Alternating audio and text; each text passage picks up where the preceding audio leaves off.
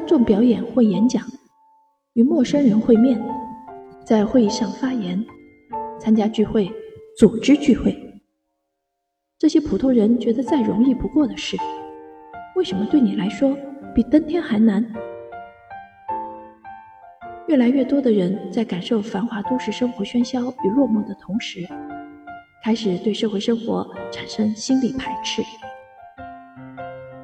一个人生活太孤单，在人群中又对人类过敏，一社交就焦虑。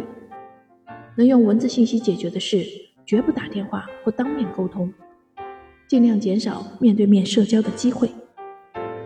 这究竟是天生性格使然？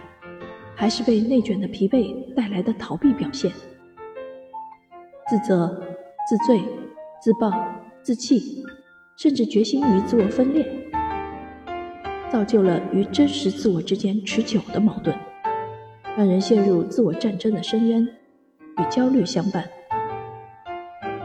因为恐惧而选择安全，以逃避应对，这看似是合理的选择。但社交恐惧者却因此失去了在痛苦中觉察自我、了解自我、实现心灵成长的机会。如何摆脱内心的冲突与挣扎，找回真我？蜕变之路也是成长之路。本书以认知行为疗法为切入点，结合作者多年来的一线心理咨询与治疗实践，由浅入深，较为全面地介绍了。